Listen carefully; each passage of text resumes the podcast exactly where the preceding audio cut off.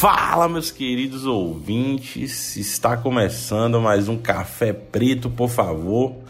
Esse podcast que já é sucesso na porra dessa podosfera. E vamos que vamos nesse caralho aí que tem muita coisa para discutir nesse episódio. O episódio Return. Estamos de volta aí depois de um tempo de paralisação, manifestações e greve desse podcast.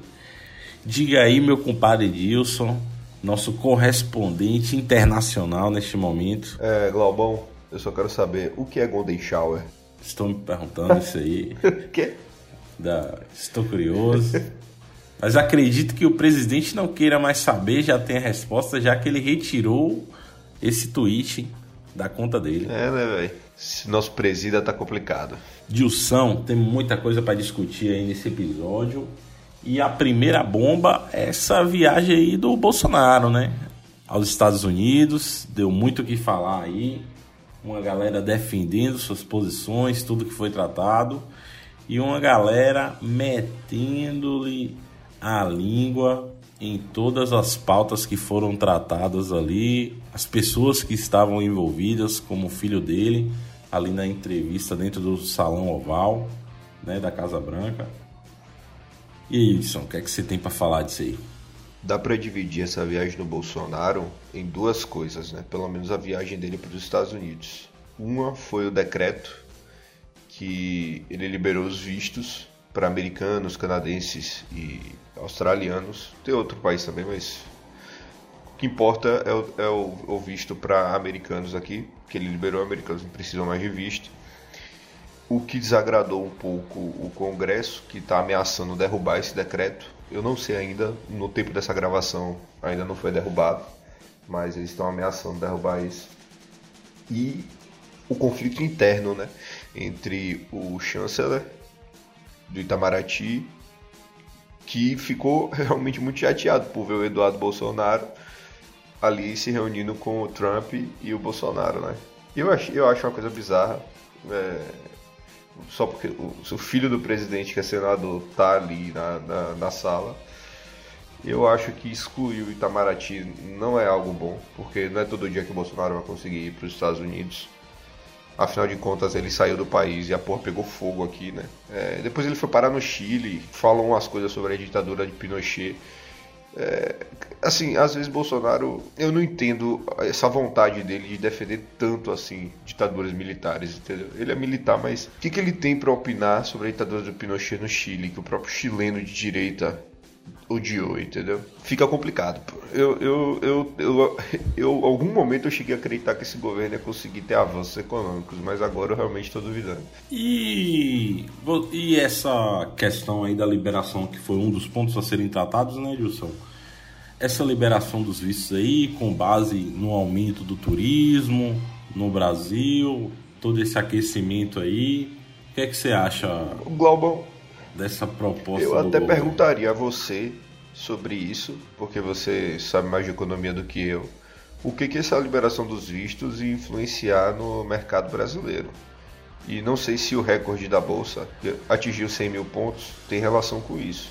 O que eu entendo é um, é um, um, uma, uma, um passo de boa vontade do Bolsonaro ele está fazendo isso de bom grado para tentar atrair americanos para aqui. E não só americanos, mas investidores. Mas eu não sei se isso pode realmente refletir em aumento de investimentos. Cara, eu acho assim que para quem vem lá de fora, dos Estados Unidos, Canadá e alguns outros países, acho que esse é um, um pequeno problema a relação dos, dos vistos até porque a facilidade que eles têm de entrar no Brasil é muito maior do que o que a gente tem para lá. Claro que de certo ponto facilita, né? Porque é uma burocracia a menos para a pessoa vir visitar o nosso país. Mas eu acho que o Brasil ainda precisa investir muito em relação à segurança pública para dar uma segurança aos turistas. É, hoje é o principal ponto assim quando se fala em turismo do Brasil lá fora o pessoal discute muito a questão da segurança aqui no Brasil. É uma coisa que afasta, né? Os turistas. Não é nem tanto visto essas questões, porque para eles é muito mais fácil conseguir. E em relação ao mercado, eu acho que tem outros pontos assim que são melhores, como lá a base de Alcântara, né? É, o investimento da NASA lá pode trazer investidores de um ramo que a gente ainda não desenvolve. Não desenvolve não, mas não andamos a passos largos que nem eles, que é a questão aeroespacial. Acho que é um investimento positivo para o Brasil. Aí tem os conspirólogos dizendo que os Estados Unidos veio aqui, na verdade, para instalar uma base da NASA para invadir a Venezuela. Ah, a NASA. Eu amo essas teorias Como da assim, conspiração. cara, a base da NASA para invadir a Venezuela. A NASA é uma agência civil. teoria é essa, sério? Eu amo essas teorias. Faz a teoria direito, porra. A NASA é uma agência civil. A NASA não tem nada a ver com militar. Mas eu acho que é um dos pontos. Eu, assim, em relação a, a, essa proposta do Bolsonaro, algumas pessoas disseram que o Brasil não fez nenhuma contrapartida. Isso do ponto aí político, né, diplomático, não é bem aceito porque demonstra meio que uma uma boa fé do Brasil, mas nem tanto dos Estados Unidos por não terem, digamos assim, proposto nada para o Brasil. Eu vejo como um saldo positivo, eu acho que a gente vai conseguir trair certos investimentos para o Brasil que a gente não tem. Acho que cabe o Brasil agora é, investir na imagem do país. Bolsonaro é um cara que não gosta nem um pouco aí de comunicação e publicidade, mas cabe o Brasil investir aí para fora mostrando o nosso país, as belezas naturais que nosso país tem, os principais pontos turísticos, para tentar atrair é, esse pessoal aí, já que agora provavelmente os vistos vão ser liberados. E eu acho que investi pesado sim no, no uso comercial do centro de lançamento de Alcântara, velho, no Maranhão. Eu acho que isso aí foi um dos tratados mais show que teve mesmo. Teve ali a articulação né, do nosso ministro é, de Ciência e Tecnologia, o Marcos Pontes, que é um cara bem próximo da NASA, das pessoas ali, politicamente falando, né? E eu acho que tem muitas vantagens para ambas as partes. Não vamos também ser hipócritas aqui e falar que os Estados Unidos não têm vantagens em se instaurar aqui na base de Alcântara. Eles vão conseguir um, um retorno tanto de redução de custo quanto de uma melhora de lançamento exponencial para a base de foguete deles. Mas para a gente também vai ser muito importante quanto a um país que aparentemente quer desenvolver tecnologicamente. Mas lamentável a ida do filho dele para lá. Eu achei isso uma falta de respeito, do mesmo jeito que o a gente já vai falar aí do Carlos Bolsonaro fazendo mais uma merda é, nas redes sociais aí, atrapalhando o governo. O, o, que eu, o que eu entendi dessa viagem do Bolsonaro é que o maior feito dela foi ter botado fogo no Congresso, velho. Porque você tem declarado assessor de imprensa do Bolsonaro, assessor de imprensa nas redes sociais do Bolsonaro, que é o filho dele, o Carlos. Então já se sabe que Carlos controla as redes sociais, tanto do pai quanto a própria. Primeiro tivemos o Moro cobrando a Rodrigo Maia ser, é, que acelere o processo de votação do pacote de medidas anticorrupção que o Moro mandou para o Congresso o Moro mandou um áudio para o Rodrigo Maia, mandou uma mensagem para ele, o Rodrigo Maia não gostou, porque ele se, se sentiu atacado com isso e revidou. No que o, o Rodrigo Maia revidou, ao mesmo tempo aconteceram as prisões, tanto do presidente Michel Temer, que a gente vai falar um pouco na frente, quanto do sogro, entre aspas, do Rodrigo Maia, porque ele é pai da enteada, o Rodrigo Maia é casado com a enteada do Moreira Franco. E foi aí que a coisa pegou fogo, porque o Carlos Bolsonaro tweetou, ou foi no Facebook, falou por que, que o Rodrigo Maia estava tão nervoso, falando sobre o, o, a prisão do Moreira Franco. O Rodrigo Maia acertadamente não gostou, é uma indireta do filho do presidente, e falou: Olha, quer saber de um? Eu não vou mais articular para esse governo, porque se você pensar, se o Rodrigo Maia articula, o Rodrigo Maia consegue os votos, quem leva o crédito é o Bolsonaro. Ele não leva o crédito por isso, pela reforma da Previdência. Entendeu?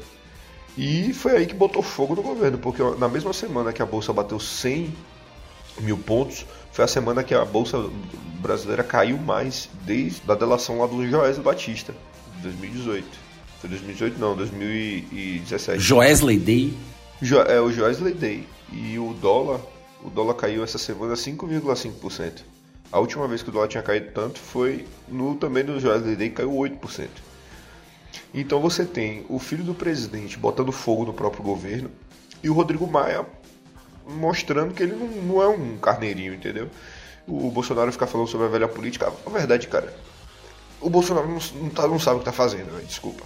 Essa história de ter um presidente que não entende das coisas está sendo provado que não resolve não resolveu com a Dilma e não resolve com, com o Bolsonaro, entendeu? Ele realmente não está fazendo, não está sabendo o que está fazendo. E quando ele deu entrevista no Chile, falando sobre as declarações do Rodrigo Maia, mostrou que ele não é um cara para apaziguar. Ele não vai conseguir apaziguar nada. Ele falou: Olha, eu não dei motivo para ele sair. Sim, você não deu motivo, mas seu filho deu. Entendeu? Então, ele está voltando, não sei se ele já chegou no Brasil, mas ele está voltando e ele deve se reunir com o Rodrigo Maia para tentar acertar os ponteiros, porque a reforma da Previdência corre um sério risco de não ser aprovada esse ano. Entendeu? Corre sério risco. E, cara, 2019, a reforma da Previdência já era para ter sido feita em 2016. São três anos já que a reforma da Previdência não sai. Não saiu com Temer porque ele teve o Joesley Day e ele usou todo o poder político dele para não ser, não ser preso. Acabou sendo preso agora não adiantou de muita coisa. E o Bolsonaro agora está botando. Os, os Bolsonaros estão botando fogo no próprio governo. Então, sério, estão atirando no próprio pé. Wilson, eu fico impressionado com a capacidade de automutilação que essa família Bolsonaro consegue fazer, cara. Eu fico estarrecido. É. Porque é incrível assim, começa um evento bom, eles começam a fazer um evento bom, uma agenda pró-governo muito boa, e aí depois eles vão lá e se auto-sabotam. Primeiro foi o caso lá do Bibiano, que foi o, que foi o Carlos Bolsonaro que incitou essa discussão. Até o ministro sair já causou uma animosidade dentro do próprio partido, tanto que eles trocaram aí a liderança do partido na Câmara deu para a Joyce, aí agora veio o Golden Shower. É, cara é uma maluquice. E depois cara. É isso. É sério, velho. Nunca a República das Bananas coube tanto pro nome do Brasil, cara. Que maluquice que tá acontecendo com o Brasil, cara. Sério. Um presidente tweetando um, um vídeo daquele, cara, eu nunca vi. Sério, na Guiné Equatorial, eu não vi um presidente, o presidente da Guiné Equatorial fazendo isso, cara. Eu não vi o presidente do Quênia fazendo isso, velho. Com todo respeito ao Quênia, que tá sofrendo. Moçambique, eu não vi, cara. É, é uma loucura, velho. Sério, eu fico, eu fico impressionado, velho, com a capacidade dele fazer merda. Eu lembro do Capitão Nascimento falando no Tropa de Elite 2 pro Matias. Que ele fala: Eu fico impressionado com a capacidade que você tem de fazer merda.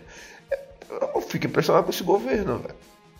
É impressionante em três meses, o governo Bolsonaro já se meteu em mais polêmicas do que um governo normal, entre aspas, se meteria em um ano. Três meses, nem completou o terceiro mês e já tá nessa loucura, mano. E, e aí vem minando não só o governo, mas o país, né? E a gente sabe que a importância do Rodrigo Maia para aprovação do projeto, para na verdade nem a, eu falo aprovação, para tramitação é, no projeto ser mais ligeira, né? É. Eu, digo, eu digo aprovação, porque o Rodrigo Maia é quem, quem articula. A gente falou aqui na, na época da eleição do, da Câmara. O Rodrigo Maia ele sabe articular bem, entendeu? Ele conseguiu articular para aprovar medidas que o Temer jamais conseguiria Sim. sozinho, sabe? Quando teve o governo Temer. Então você ter o Rodrigo, o Rodrigo Maia é peça fundamental para aprovar a reforma da Previdência. Mas eu falo então assim. Então você. Então é, no sentido de tramitar de forma mais rápida no Congresso, porque o Rodrigo Maia ele pode deixar tramitar, mas criar dificuldades ali no caminho para isso pode, se arrastar pode. até o final do ano, entendeu?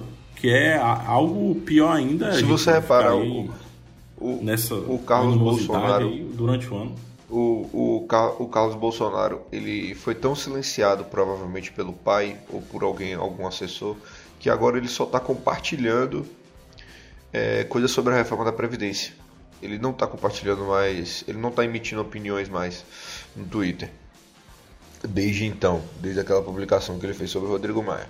É um, é um retardado. Eu, o que eu tô percebendo do governo Bolsonaro é que quanto mais confiantes eles ficam, mais eles fazem merda, eles relaxam e eles deixam de se preocupar. Entendeu? Eles vão ficando confiantes, confiantes, aí fazem uma besteira. Aí tu volta ao estado inicial. Aí começam a tentar trabalhar certo, ficam confiantes, confiantes, fazem outra besteira. Entendeu? Por exemplo, eles demitiram. O Ministério da, da Educação mesmo tá uma maluquice. Eu acho que teve três demissões em dez dias, quatro demissões em dez dias. Tá uma loucura, pô. Entendeu? Tirando as cagadas que esse ministro aí vem fazendo, né? É, mas é porque quando você faz uma cagada na educação é mais difícil de você ver. Você tem que esperar os resultados para saber se tá, tá, tá vindo. Só que você já percebe que tem a coisa errada quando você tem quatro pessoas sendo demitidas num período de uma ou duas semanas, entendeu? Em um ministério, sabe? E não são pessoas, não, não é o estagiário que está sendo demitido, é o primeiro, segundo secretário, que são pessoas que estão só abaixo do ministro. Ainda no, na questão do Rodrigo Maia, uma coisa que eu fico muito preocupado também é que isso já, assim, já se percebia que o governo ele não tinha uma base sólida.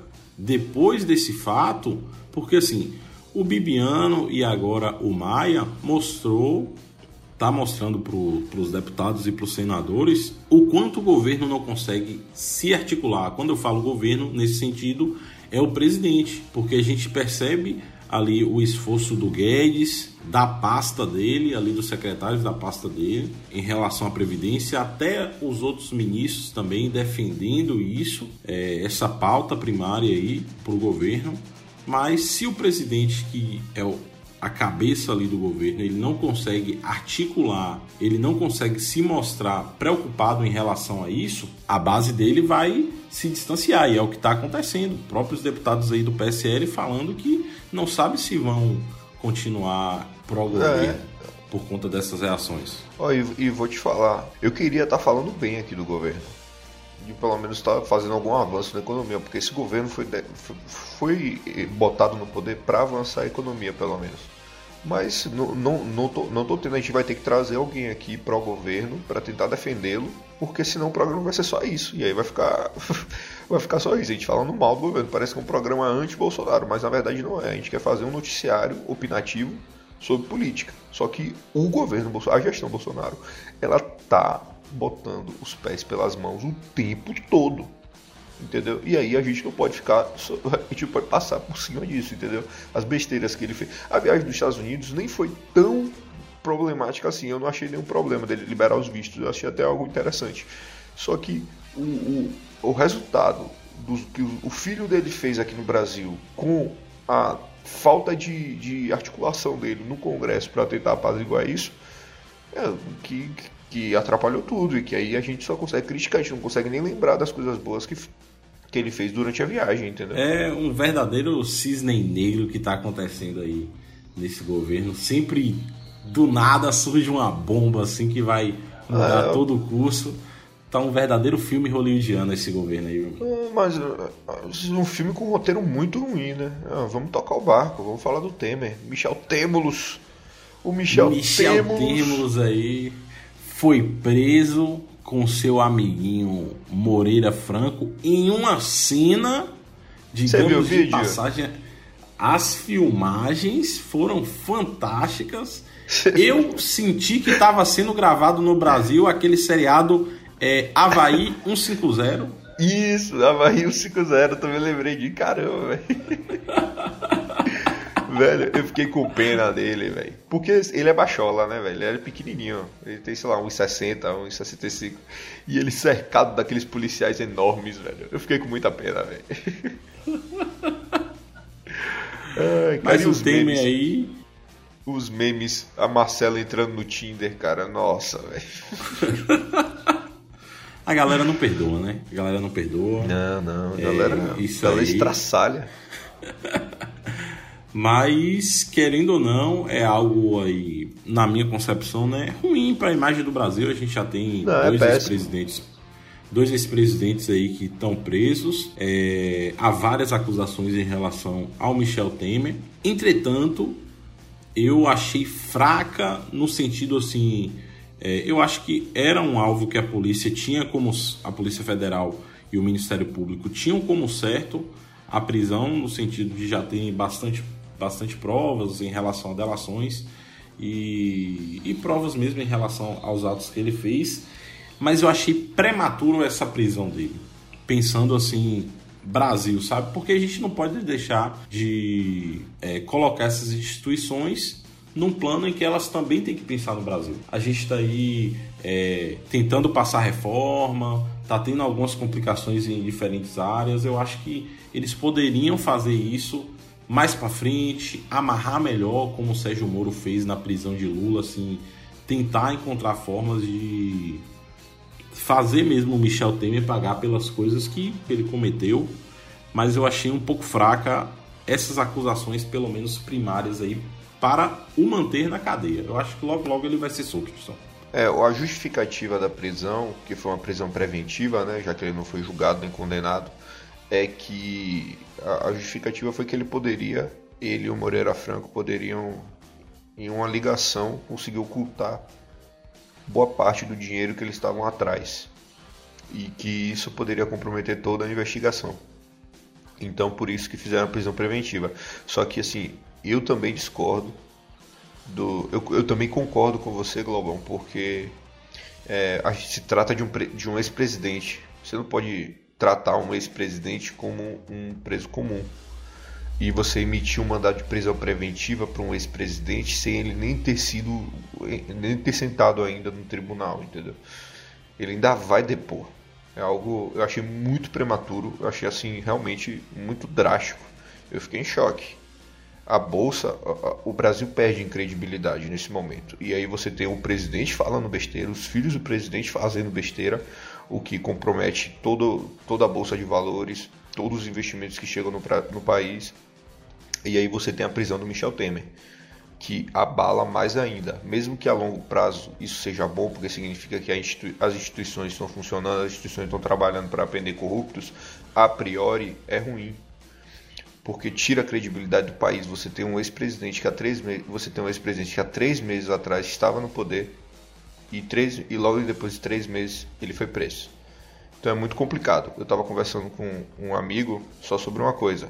Você tem o, a, o, o Lula, que foi uma das grandes figuras políticas, se duvidar, a maior figura política viva do país, está preso, um ex-presidente preso. Você tem o Michel Temer, um ex-presidente preso, e você tem a Dilma, que não tem foro privilegiado, que há três anos atrás sofreu impeachment e ela está solta, andando de bicicleta no parque. Cara, duas interpretações só para isso. A primeira é que eu acho muito improvável, é a Dilma de algum modo está conseguindo se safar de todas as acusações, o que eu acho extremamente improvável, já que o Lula foi preso, o Michel Temer foi preso, o Eduardo Cunha, que era um cara que era quase dono do, do Brasil, foi preso, ou a Dilma realmente não tinha, não era corrupta para ser preso, ela não cometeu nenhum crime a ponto de ser presa. E isso faz você refletir, cara, ela sofreu impeachment por não ser articulada. Ela sofreu impeachment por falar de forma burra. Às vezes até ser burra. Eu não, eu não sei, mas ela falava de forma burra. Não, eu não sei, eu não sei. Ela, ela, assim, ela tem, ela, ela é graduanda em, em, economia, então tipo, ela é melhor do que todos nós aqui. Sim. Vamos combinar. Ela tem um, uma graduação em economia, então não posso falar que ela é burra, mas ela falava de forma burra. Isso eu posso falar ela falava de forma ignorante, entendeu? Ela não se articulava direito, talvez ela ficasse nervosa ou talvez não, uhum. entendeu? Talvez ela não conseguiria, não, não conseguisse mesmo. Só que a questão é essa: a Dilma, cara, tem três anos e ela não foi presa, ela não foi, ela, eu acho que o processo dela vai ser arquivado por falta de provas. Isso é uma prova que foi uma mulher que foi tirada do poder, entendeu? Talvez ela não tenha sido feito nada de errado para isso. É, eu sei que tem pessoas que odeiam a Dilma e tal, mas você tem que refletir, cara, que às vezes você é colocado no poder e você ser tirado de forma irresponsável é problemático, entendeu? E aí você botou o Michel Temer que agora tá preso. Você tirou a Dilma, que não vai ser presa provavelmente, para você botar no poder um cara que foi preso agora. Então é complicado. É esse Brasilzão aí que a gente tá vivendo, uma dor a cada dia, mas é isso mesmo. Mas muito se falou aí da prisão do Michel Temer como uma resposta da Polícia Federal em relação ao pacote anticrime ali. E algumas outras pessoas defendiam que como já estava em curso as investigações, que foi uma simples prisão, Gilson. O que é que você acha que foi uma resposta do Sérgio Moro? Eu acho que também já demonstra assim a, a pressão do Sérgio Moro ao Maia já é uma falta também de articulação do governo em priorizar as suas pautas, né? Assim que a, o pacote de crime é importante, mas a gente sabe o impacto que a reforma da Previdência tem na população brasileira muito maior. Mas e Edson, o que, é que você acha dessa prisão aí? É, a, a prisão do Temer talvez tenha sido a prisão mais fácil de um político da Lava Jato, porque não existe empatia com a população pro Temer. Isso. Não existe um movimento é, Temer livre, entendeu? Para você prender o Lula, você precisava você precisava de uma, bons motivos e não teve bons motivos para prender o Lula, mas você precisava de bons motivos, porque você sabia que você ia ter e tem até hoje movimentos Lula livre, você tem movimento, pessoas indo na rua, pessoas chateadas com isso, políticos chateados com isso, mas você foi lá e prendeu o Lula. Para você prender o Temer, não bastava muita coisa, então por isso que eu fiquei chocado com o jeito que ele foi preso foi prisão preventiva. Temer foi preso como um assaltante é preso. Entendeu? Como um, um, um, um, cara que agrediu uma mulher foi preso. Ele tem uma prisão preventiva justamente porque ele não foi pego em flagrante, mas ele tem uma prisão preventiva porque ele, ele representa um risco para a mulher ou para alguém, sabe? E a, a Lava Jato, por exemplo, a Lava Jato jamais prenderia o, sei lá, o, o Eduardo Bolsonaro se ele tivesse uma acusação parecida. Dessa forma, ele não, não prenderia. E se ele não tivesse foro, porque o, o, Eduardo Bolsonaro vai representar uma comoção, porque tem todo o lado do Eduardo, do, da família Bolsonaro, os apoiadores, sabe? Então, é, foi a prisão mais fácil. O, a gente até tem que fazer um programa sobre a Marielle. Eu quero convidar algumas mulheres para falar, mas o caso todo da Marielle vai chegar em algum lugar, não é possível. Tá se achando o presidente ali no meio, cara o cara morava no mesmo condomínio que o presidente, o cara fazia segurança pro Eduardo Bolsonaro. Tá se achando as coisas ali. Em algum momento, alguma bomba vai estourar aí, velho. Então, esse, essa Rapaz. semana. Ó, ó, Globo, eu lhe falo, essa semana que a gente teve agora, ela não vai ser a pior semana do ano ainda. Eu lhe garanto. Eu ainda acho que esse ano vai se estourar polêmicas maiores. Vai ter coisa pior. Entendeu? Eu não acho que essa foi a pior semana da Bolsa pior semana política do país, que foi esse problema com o Eduardo Maia, Muro, é, Bebiano, teve a semana passada. Não foi. Eu acho que ainda vai ter um pior, entendeu? Então, prisão do Temer, eu acho que isso ainda não é o pior que vai acontecer no ano. Acho que vai ter coisa pior. Eu, Gilson, ainda creio que essa prisão do Temer foi mal articulada pelo simples fato de não teve um showmício não teve ali a galera gritando, cantando. É, um Não teve Temer um show, tomando, sei lá. Temer show da Ivete depois. Né? E... a galera vendendo a escola 3x5. 3x5 ninguém mais vende mais, né, velho? Eu, eu achei que faltou isso aí, porque o Brasil, como um país de festividades, tem que honrar a sua tradição, cara. Lula começou essa tradição aí, a gente tem que dar continuidade a isso aí. Lula começou a tradição de presidentes presos, né? Agora o Temer tá dando sequência à tradição. Vamos ver se aí, pô, a Dilma, o Bolsonaro aí tem que ser preso em algum momento, velho. Presidente preso é tradição lá, aqui no país, lá no país, né? Ou eu não posso falar mais aqui no país, é lá no país. Mas vem, eu também acredito que vem muita bomba aí. Esse caso Marielle eu acho que ainda não se encerrou. Vem, cara. Tem muita coisa, muito estranho esse vem. cara morar no mesmo condomínio do presidente. Não estou acusando Cara, ninguém, não, mas. E nem só isso, por exemplo, vamos excluir a coisa da Marielle, mas se, por exemplo, no dia que for votar a reforma da Previdência e não tiver os votos necessários para ser aprovado, pode ter certeza que a Bolsa vai acordar no outro dia despencando. O dólar vai acordar no outro dia muito alto, porque depois que você tem uma, você votou a reforma da Previdência, não passou, você vai ter que reiniciar todo o processo para tentar reformar de novo, só que de outra forma. Entendeu? Então a bolsa despenca, cara. Despenca, despenca mesmo, velho.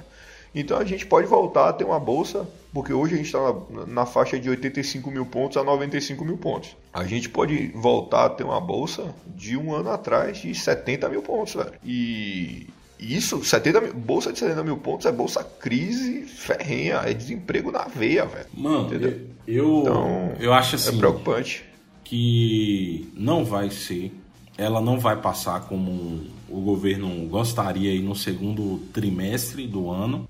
Eu acho que a reforma, se passar, vai ser no terceiro trimestre. Vai dar uma atrasada aí. Eu acredito muito nisso. Principalmente agora por essas cagadas feitas aí é, pela família Bolsonaro.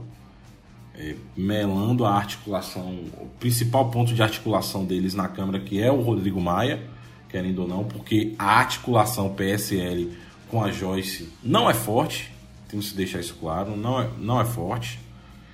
E eu, Edson, como um pequeno investidor, estou a favor dessa queda da bolsa, porque dá para me comprar mais ativos.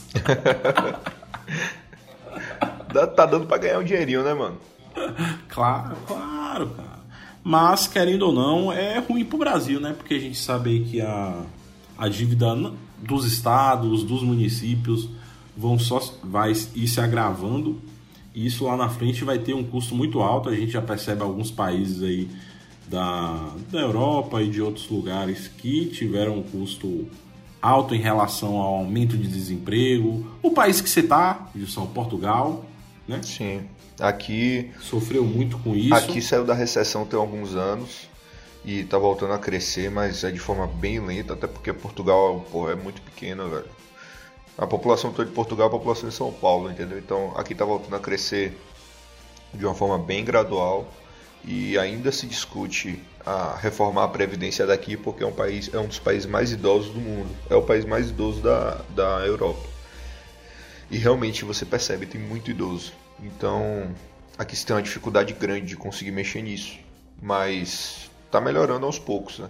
Agora sobre a Joyce, eu, eu falei no último programa, cara o, o PSL só tem amador. Às vezes o amadorismo faz bem. Às vezes é uma galera mais nova, a galera que tem uma cabeça um pouco mais é, é, diferente do status quo, então traz ideias mais novas.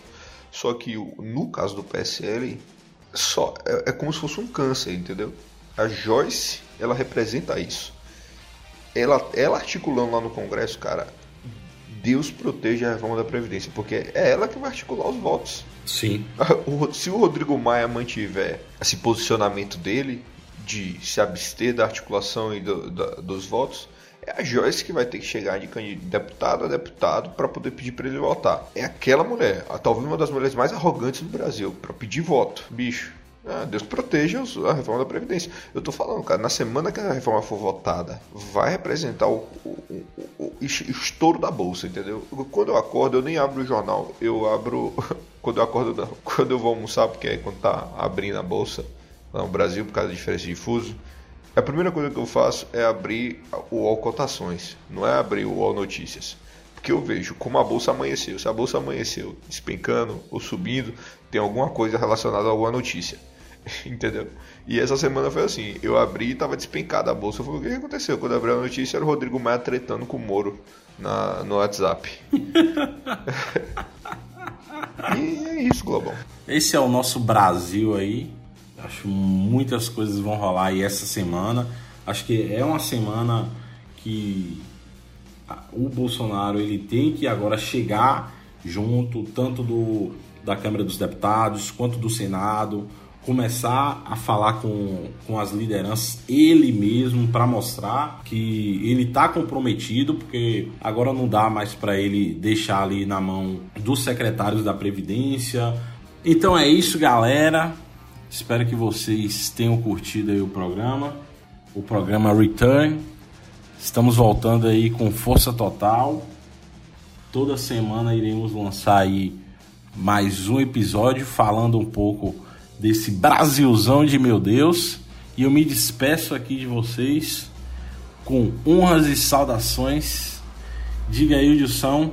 Até, meu povo bonito, meu povo saudável. Um beijo.